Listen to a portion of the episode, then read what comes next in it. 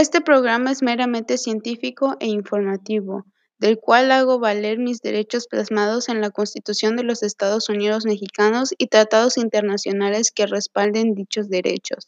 El caso que se habla contiene nombres oficiales y públicos, información pública, ya sea dictámenes y peritajes. Solo se busca informar, por lo tanto, esto es con total respeto y admiración. Espero que se haga justicia.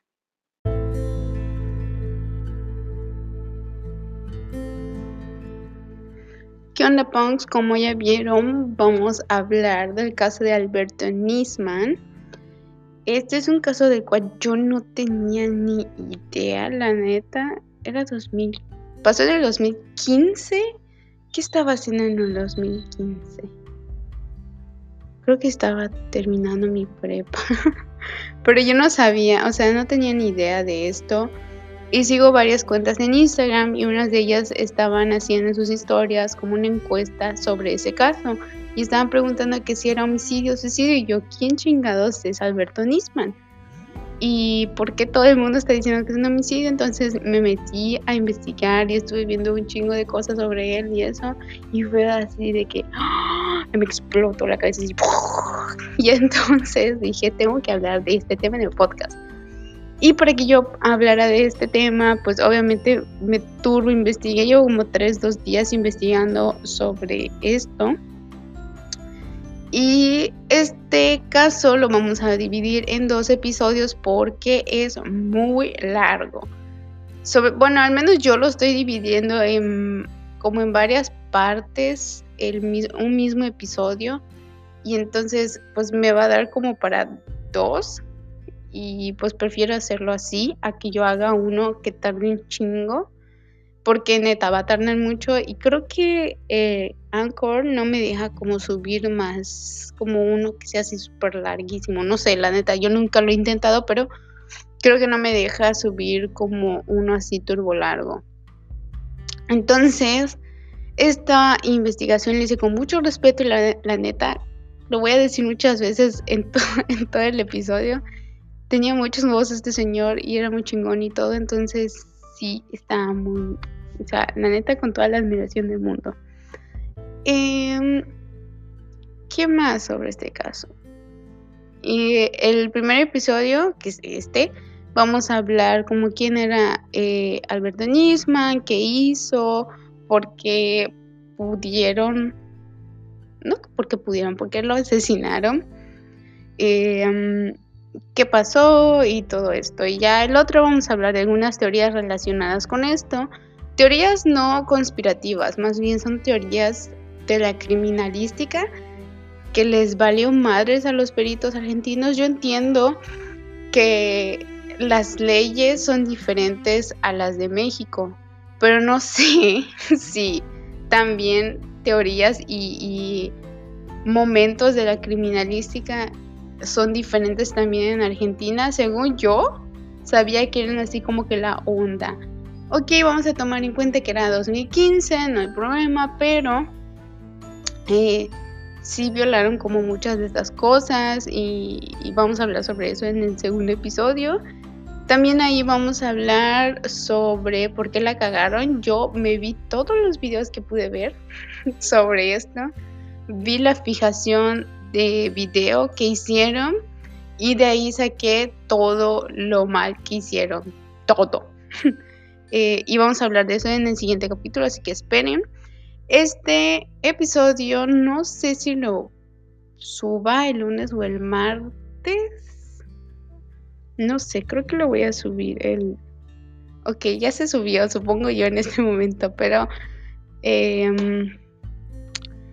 el segundo episodio lo voy a subir el viernes. Si subí este episodio el martes o el lunes, lo más seguro es que viernes se publique. Si ustedes quieren pueden esperar y escucharlo todo de un jalón. Si estás empezando a escucharlo, alto ahí. Y si quieres puedes esperar el segundo y ya te escuchas todo. Así que vamos a empezar con el caso Alberto Nisman.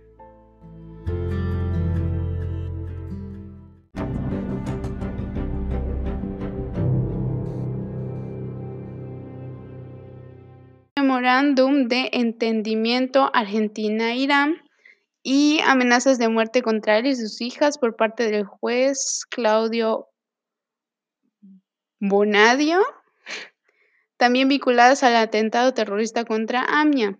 Ya se los hablaré más adelante. Eh, Alberto Nisman fue criado en el seno de una familia judía.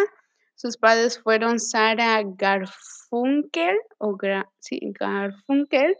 Perdón si lo, si lo estoy hablando, una disculpa, ah, lo estoy diciendo mal, una disculpa. Esto es con total respeto y la neta, por lo que vi que hacía, que, que hacía este señor, mis respetos.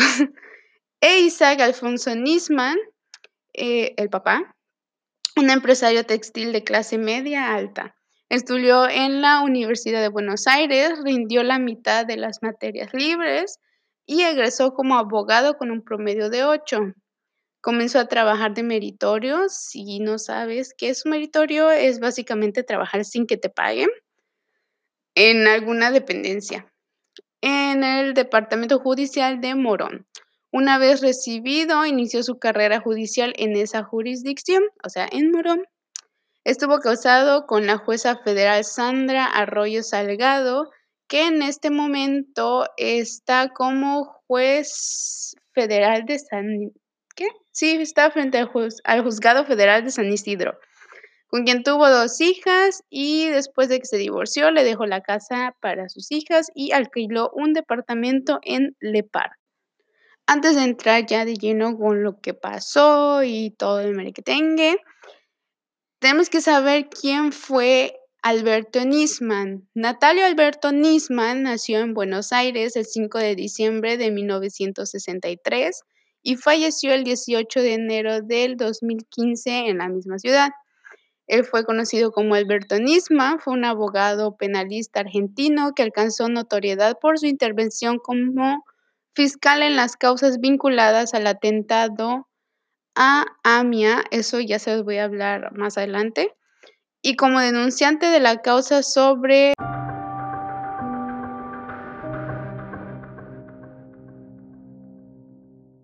el lunes en la madrugada el secretario de Seguridad de la Nación, Sergio Berni, ya que sabemos un poquito de quién era este admirable señor, la neta tenía los huevos bien puestos, con todo respeto, de verdad, con todo respeto.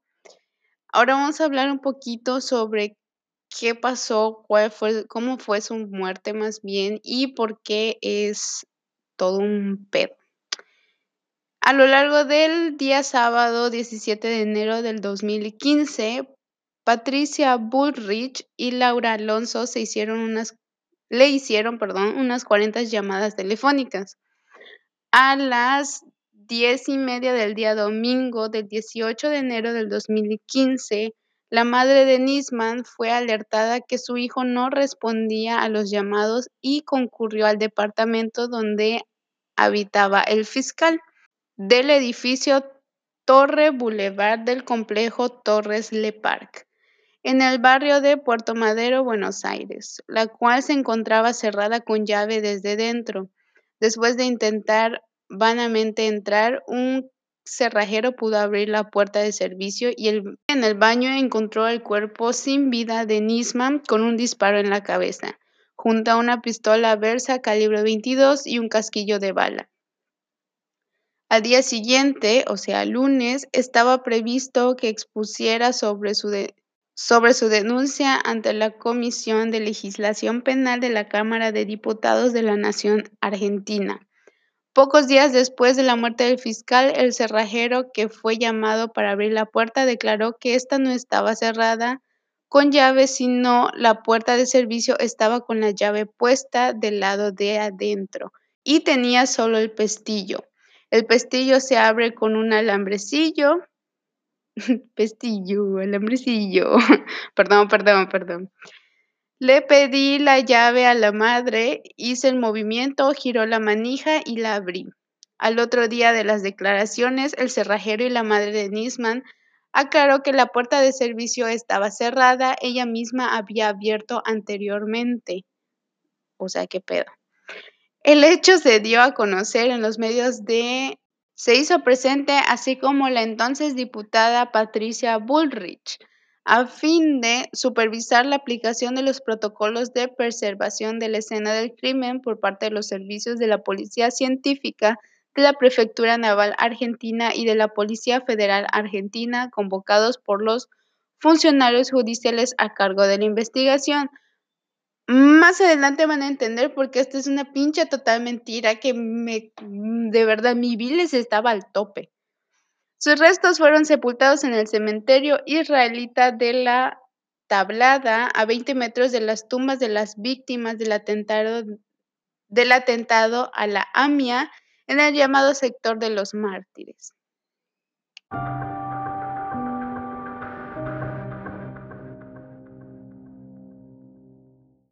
Se supone que se hicieron creo que tres pericias. No estoy segura porque esto lo estoy leyendo de Wikipedia, que siento que es como un poquito más completa porque la neta está bastante extenso. Si quieren vayan a leerlo. Solo ponen Alberto Nisman y enseguida les va a salir. Eh, nos muestra la pericia de la policía, o sea, del gobierno, valga la redundancia, eh, y una pericia que se hizo de forma individual. Bueno, sé que sus parientes metieron una querella y se hicieron aparte otra pericia, que aquí dice pericia de la. Gendarmería Nacional. No sé si es aparte, o sea, si fuese por privado, pero no sé, ahorita eh, voy a buscar la, las individuales. Y la tercera la hizo un patólogo, me parece, de Estados Unidos, que se supone que él había ya hecho ah, autopsias, creo que tuvo que ver con lo de Kennedy, tuvo que ver con lo de John Lennon, lo de Martin Luther King, entonces él estuvo en esos casos y como que pues le va perfecto el caso y de hecho está el video en internet. Mm, ustedes solo ponen Alberto Nisman y les va a salir. Hay un programa que no me acuerdo cómo se llamaba, pero está muy chido, me gusta mucho el, el, el host del programa sabe cómo llevársela, está muy bien documentados, la verdad, mis respetos. Eh, ustedes lo pueden ver ahí, ahí vi bastantes cosas y ellos igual hicieron como, o sea, señalaron algunas cosas que están mal en el procedimiento de todo esto. Eh, lo pueden ir a ver ahí y hablarán sobre eso y sale uno donde el, este patólogo estadounidense hizo igual como que su pericia y ahorita hablamos sobre eso. Ok, para ustedes fueron así milisegundos. Ya estuve viendo como qué onda y creo que oficialmente solo hay dos peritajes. El tercero, el que les decía de, de este estadounidense, no estoy segura si fue un peritaje, pero al menos no me sale. Em, siento yo que es más como una investigación. Igual sé que hay un libro que habla sobre esto y hay un documental en Netflix, pero no les recomiendo verlo. Vean, o sea, investiguen por otros lados, igual videos en internet y eso no se vayan directo con un documental porque como que no nos, no lo sacaría como de las dudas y pues es algo meramente comercial, entonces, pero pues ya ustedes si lo quieren ver. Empezaremos con la pericia de, a ver, dice, pericia del cuerpo médico forense y de la Policía Federal. Dice, el 20 de mayo del 2015, una junta integrada de 13 peritos, 10 del Cuerpo Médico Forense, 2 de la Policía Federal y un perito de defensa, presentó la pericia médica luego de dos semanas de estudio y deliberación. La junta fue coordinada por el decano del Cuerpo Médico Forense de la Corte Suprema, Roberto Godoy. Los demás peritos actuantes fueron el doctor Héctor Di Salvo, que realizó la autopsia. El doctor Fernando Tesa, director de la morgue judicial y asistente a la autopsia. La médica legista de la Policía Federal Gabriela Piroso, que revisó el cadáver de Nisman en el lugar en el que fue hallado. Alberto Horacio Zapac, el jefe de la División Médica Legal de la Policía Federal y titular médico forense. La médica clínica María Alejandra Preivich,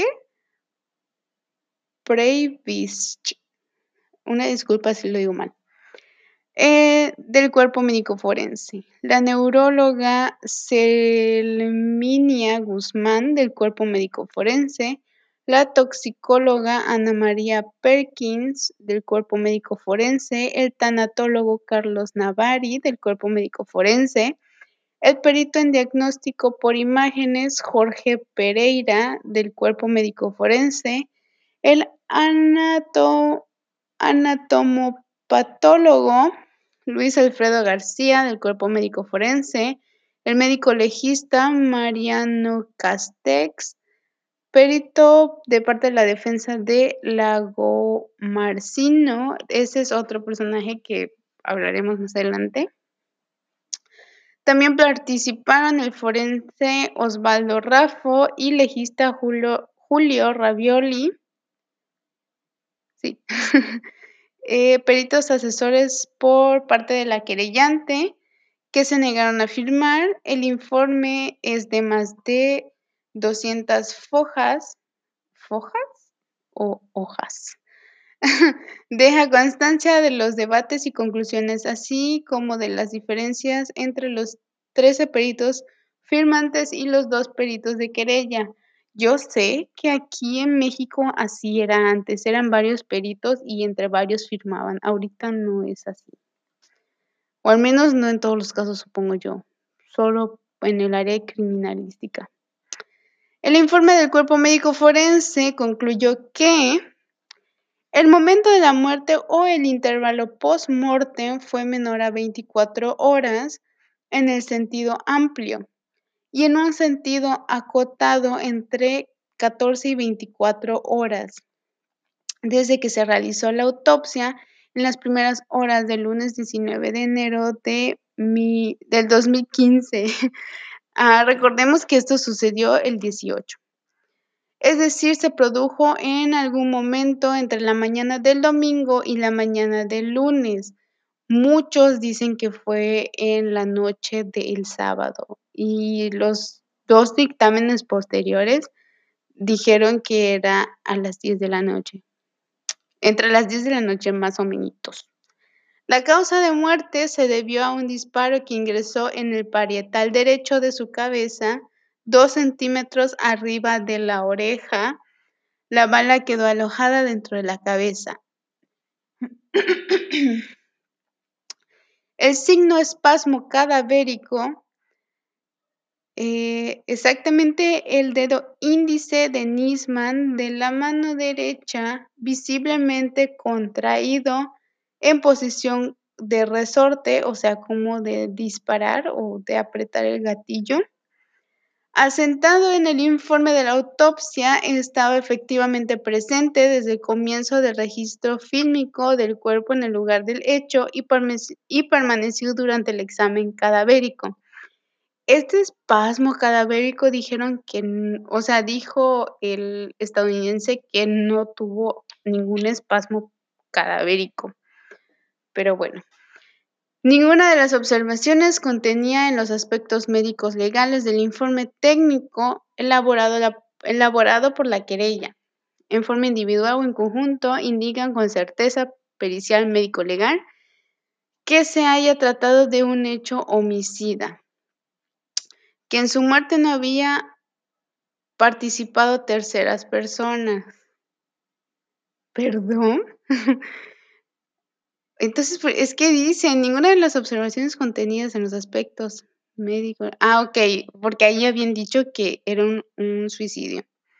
Las primeras pericias realizadas dijeron como resultado que no fueron encontrados restos de pólvora en su mano, En una segunda pericia, mucho más exhaustiva, hecha con un estudio microscópico de barrido electrónico, tampoco se encontraron restos de pólvora en sus manos. Ya les diré por qué. Uno de los peritos de parte de Arroyo Salgado que firmaron que Nisman había sido asesinado. Osvaldo Hugo Raffo fue encontrado muerto por un balazo en la cabeza en la bañera de su casa en marzo de 2019 junto a un mensaje que indicaría que trató de un suicidio. Bueno, no paran los disques suicidios.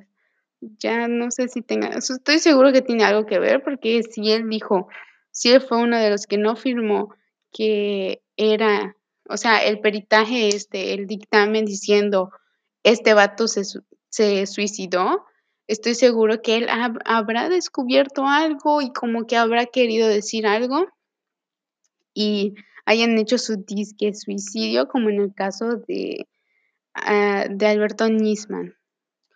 Nos habla también de la pericia hematológica de la Policía Federal, que dice que en junio del 2005, cuatro peritos de la Policía Federal, con presencia de los peritos de las partes, presentaron el informe pericial hematológico sobre las muestras de sangre existentes en la escena, que fue un cagadero eso, pero ya hablaremos de eso.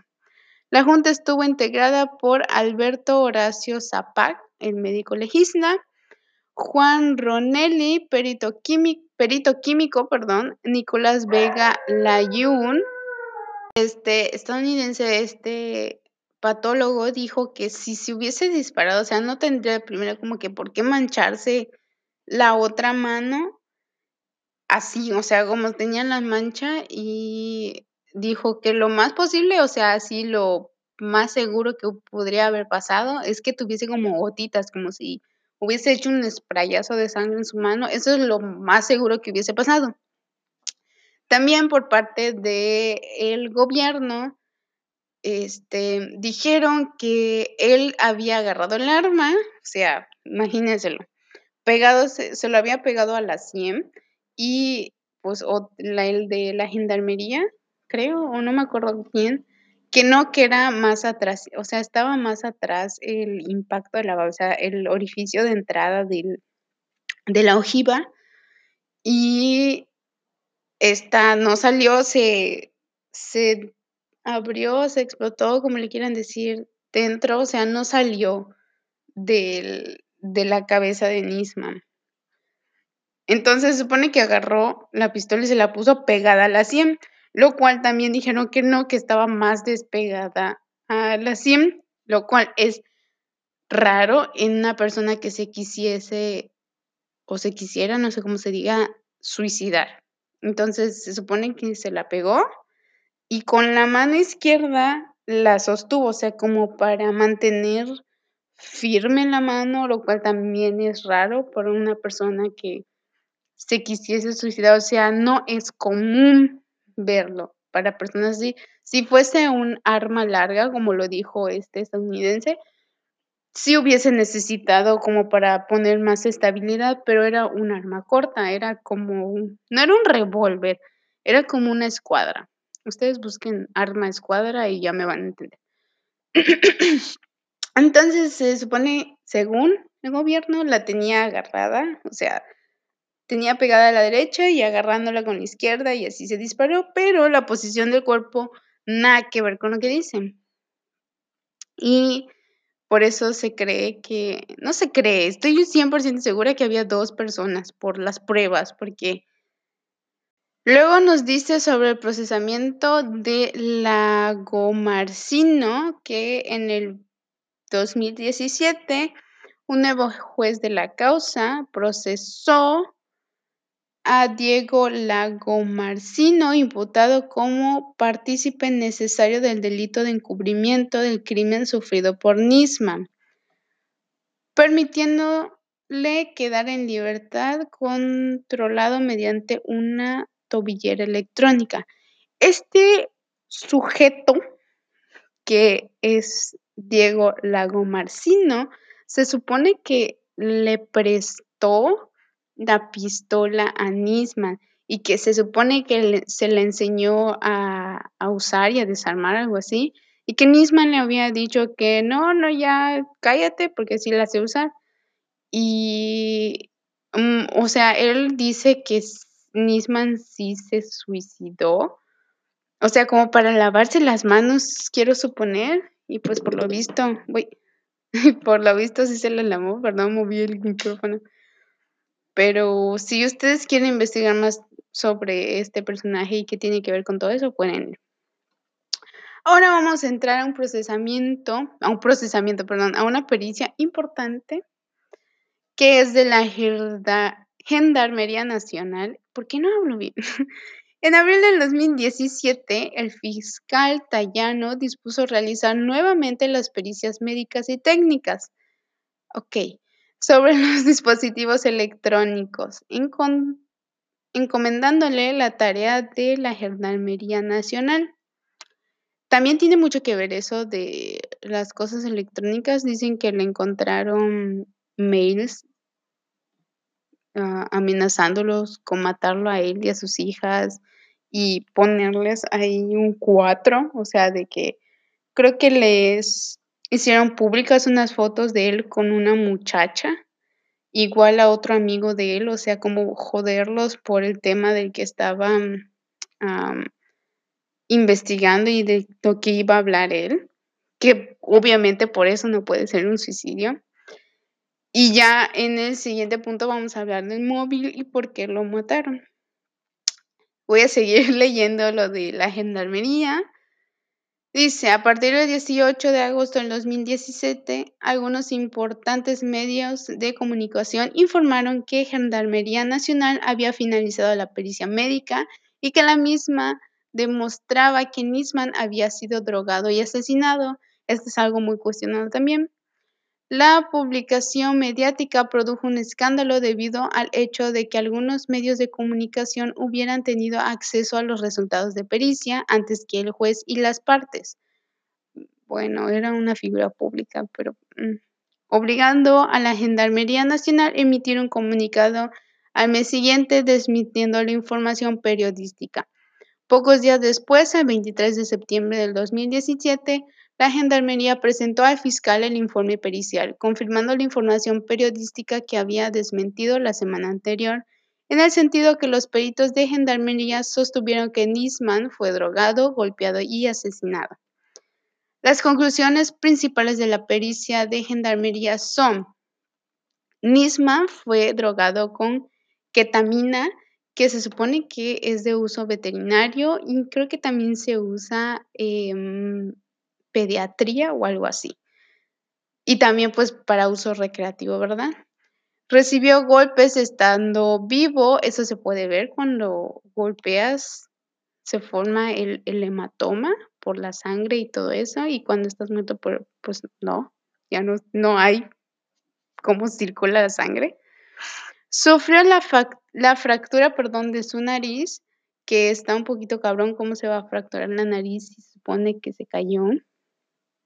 O sea, se disparó y se cayó supuestamente de espaldas. O sea, busquen las imágenes y poner a entender como más o menos de qué, porque están las imágenes y están los videos y se ve cómo estaba el cuerpo de Nisman. Fue ejecutado por al menos dos personas presentes en el baño.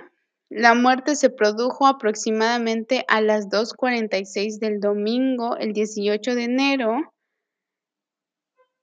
seis horas después de que se retirara Lago Marcino. Oh, no. Ya vieron, tiene algo que ver este señor. Pero aclarando que la hora establecida para la muerte tiene un, un ¿qué? Tiene a su vez un margen de error entre 24 y 36 horas antes de la autopsia, sí, eso sí, yo lo sé.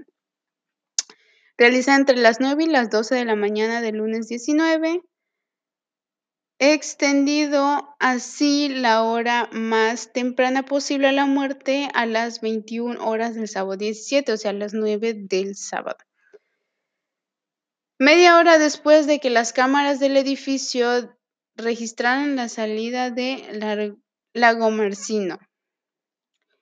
Una vez presentada la pericia, una nota de página 12 la cuestionó argumentando falta de conocimiento de dicho cuerpo de seguridad en materia de estudios forenses, así como una eventual manipulación política de un órgano pendiente del Poder Ejecutivo.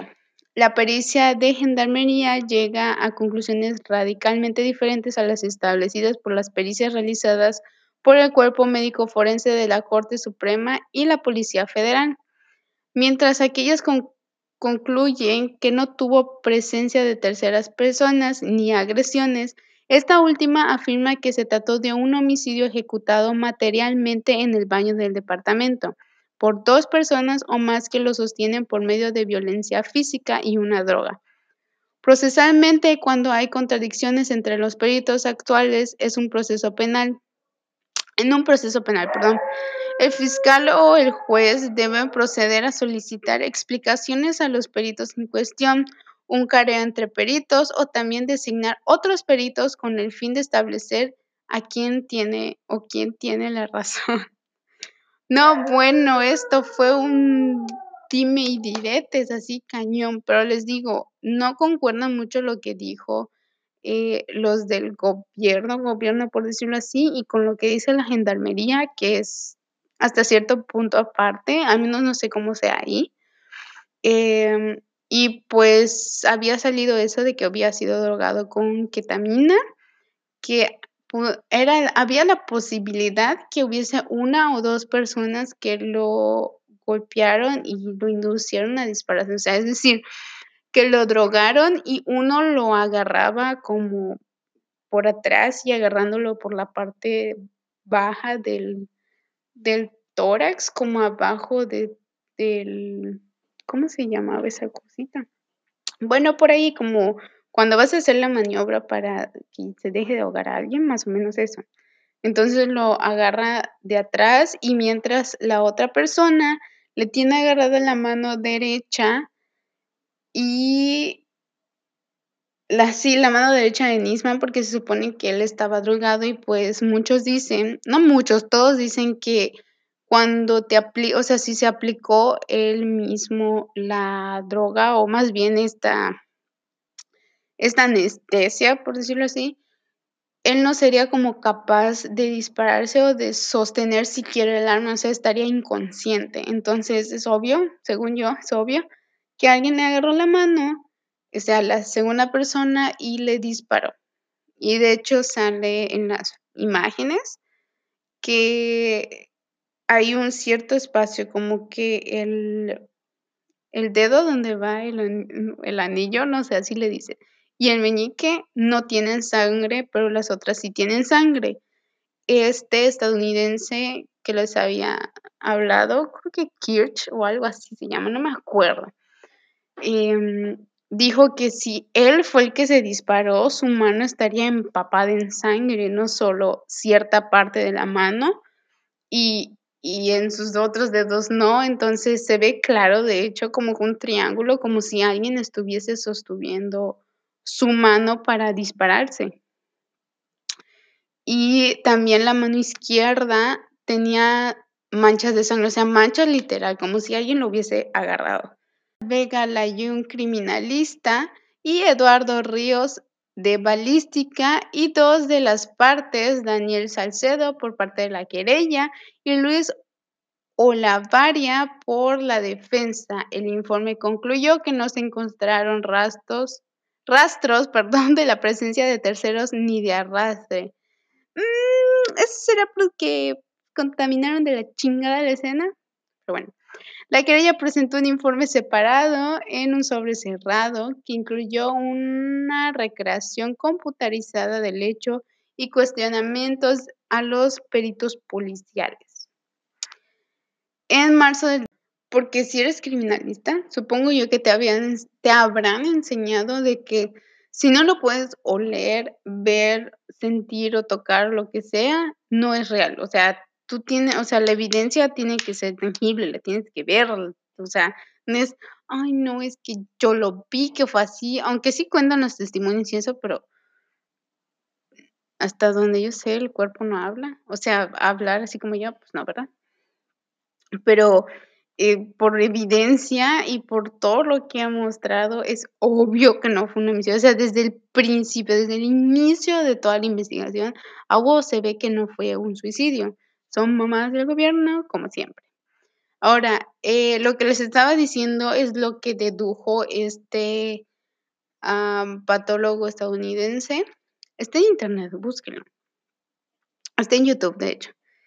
Dijo que era muy raro que una persona se suicidara de esa forma, o sea, como les dije, que se agarrara como una mano, y que sí es posible que haya otra persona, porque de hecho estaba eh, Nisman parado frente al lavabo del, de su baño y se disparó, o, más bien hicieron que se disparara, o como sea, porque se ven las manchas, el, el, split, el split de sangre, las proyecciones de sangre, este, se veía ahí y lo más seguro es que alguien lo haya acomodado, a lo mejor se les cayó y luego corrieron el cuerpo, busquen imágenes para que me entiendan, porque igual la forma en la que estaba la mano en el pecho está raro, si no se hubiese caído como que con la mano cerca de la oreja. Y también algo muy importante es que la pistola estaba en su brazo izquierdo, abajo de su brazo izquierdo, o sea, ¿cómo chingados va a llegar el arma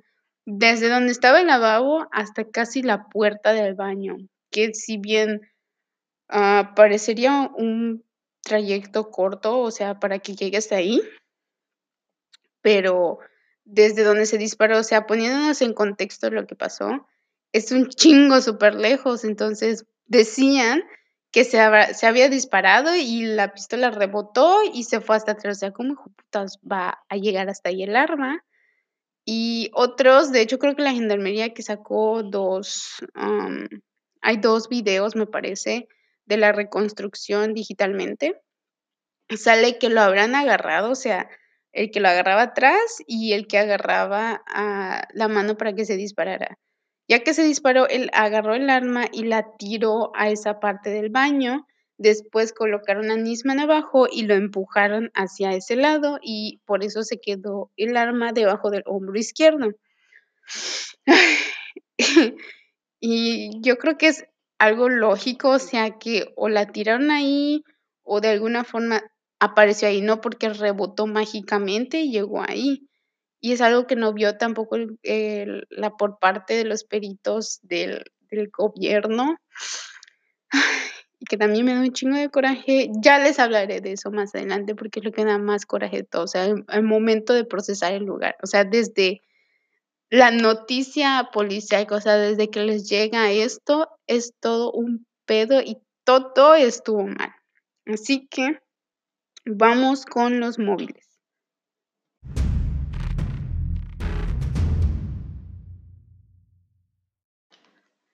En 1989, Gerardo Larrambevere, ¿qué es esta? Entonces juez federal de Morón, lo designó como secretario a cargo de la investigación de las denuncias por desaparición forzada de Iván Ruiz y José Díaz, dos de las personas que actuaron ese año con ataques en el, en el copamiento del cuartel de la Tablada. Nisman archivó las causas por falta de pruebas. En 1997, la Comisión Interamericana de Derechos Humanos dictaminó que Ruiz y Díaz habían sido víctimas de delitos de lesa humanidad y que en el Estado argentino había incumplido su deber de investigación y castigar a los responsables. Veinte años después se reactivó la causa y entonces juez federal de Morón dispuso el procesamiento y captura de militares sospechados de hacer de haber cometido crímenes sospechados. ¿Esa palabra existe? En la década de 1990 fue nombrado fiscal federal y en 1997 fue designado para integrar el grupo de, el grupo de fiscales encargados de investigar el atentado de AMIA. Ahorita les explico qué pasó. Sumándose a Eamon Muller, o no, y José Bar Barbacia, es que está muy raro, disculpen, que venían investigando el crimen desde su comisión en 1994. Paralelamente, su actividad como fiscal se desempeñaba, se desempeñaba como docente en la Universidad de Buenos Aires y en la Universidad de Belgrano. En el 2001, los fiscales Barbacia, Mullen y Nisman cerraron la investigación sobre la conexión local, acusando de haber participado en el atentado varios policías bonaerenses y el mecánico Carlos Alberto Teleldín, que fueron enjuiciados en los que se conoció como el primer juicio con el atentado por el atentado de Amia. El tribunal entre cuyos miembros se encontraron el juez Gerardo Larrambevere, sí, con el que Nisman se inició. Anuló la investigación por serias irregularidades y delitos cometidos durante la misma, absolvió a los acusados y mandó a investigar por encubrimiento del atentado al juez que investigó la causa Juan José Galeano y fiscales Müller y Barbacia. En 2014, Nisman fue designado al frente de la causa AMIA por el presidente Néstor Kirchner a través de la creación de una unidad especial para investigación de la misma. Y el mismo presidente sumó el jefe de contraespionaje de la CIDE, que es la Secretaría de Inteligencia del Estado, el agente especial Jaime Stiuso, el presidente Kirchner firmó el acta de compromiso para el esclarecimiento de los atentados poniendo a disposición de Nisman los expedientes de los servicios de inteligencia. Nisman descartó la pista siria y su conexión local y avanzó hacia la pista iraní, que vincula la autoría del atentado con funcionarios de la República Islámica de Irán y la organización terrorista Hezbollah. En el 2008, Nisman pidió detención del expresidente Carlos Saúl Menem y el ex juez José, Juan José Galeano por el presunto encubrimiento y falseamiento de pruebas, falsificación de pruebas, es que así está, está medio meco quien lo escribió, por haber construido una causa ficticia con pruebas armadas y otras destruidas para desviar la investigación y culpar exclusivamente a la policía social local, perdón. Según los cables de la Embajada estadounidense de Buenos Aires, revelados por Wikileaks. No, pues hasta Wikileaks. Es posible que la decisión de Nisman de procesar al presidente Menem fuera un intento de congraciarse con la presidenta Cristina Fernández de Kirchner. contó con el apoyo de la Secretaría de Inteligencia para tratar de establecer el hecho. La investigación sobre el atentado quedó trunca debido a la falta de colaboración de Irán, que se negó a extraditar a los acusados. El gobierno argentino intentó que se llevara adelante la declaración indagatoria mediante un memorándum de entendimiento con Irán. Nisman se opuso a esta vía porque lo consideraba un exceso extrajudicial que impediría el enjuiciamiento de los acusados bajo la ley argentina. Sin embargo, posteriormente saldría a la luz documentos donde Nisman daba su apoyo al memorándum, uno de ellos fechado el 27 de febrero del 2008. En el 2010 denunció que era víctima de espionaje y amenazas contra él y sus hijas, debido a su accionar en la causa del atentado de Amia, y con el fin de desplazarlo como fiscal de la misma. Nisman identificó en ese momento a los autores del espionaje y las amenazas, señalando al juez federal Claudio Bonadio, el ex policía y procesado en la causa AMIA, Jorge Alfredo Fino Palacios, el exministro Carlos Corach y a Maximiliano Corach, hijo del anterior y dirigente del PRO.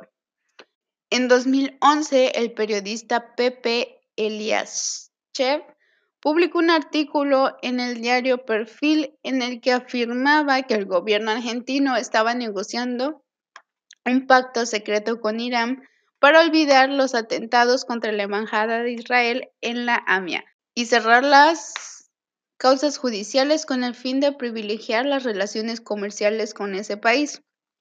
El 20 de abril de 2011, el canciller argentino Héctor Timerman Timerman perdón, desmintió categóricamente al periodista y afirmó que es una noticia falsa. La comunidad judía argentina, el pueblo argentino y especialmente las víctimas del atentado de la AMIA saben que llevo el caso conmigo a donde vaya.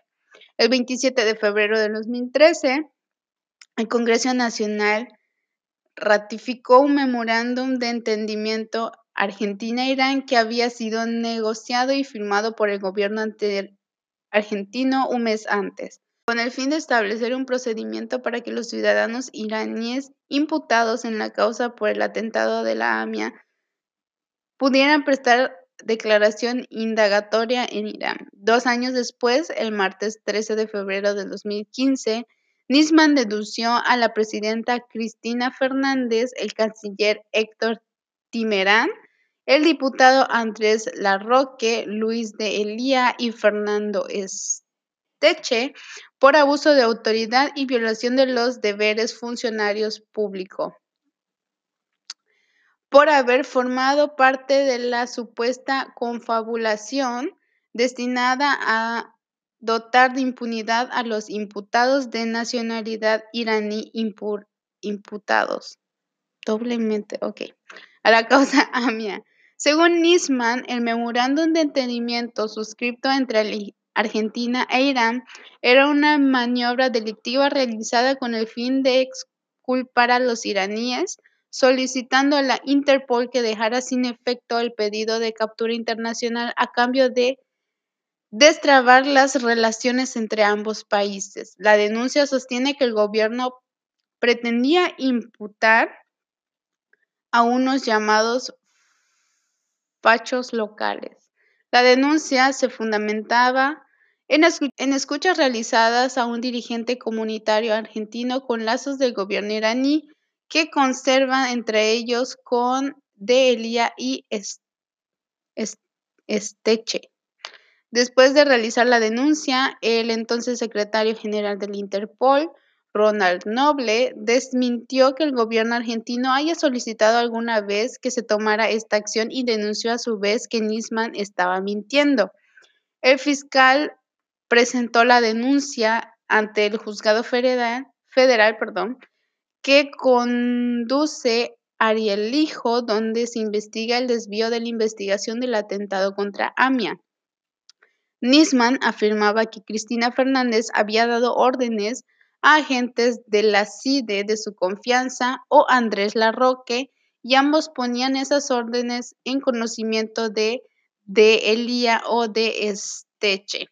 Y de Elía las comunicaba al puesto agente iraní Alejandro Yusuf Khalil, que llamaba por teléfono a Irán a Mohsen Rabbani, uno de los prófugos del atentado de 1994.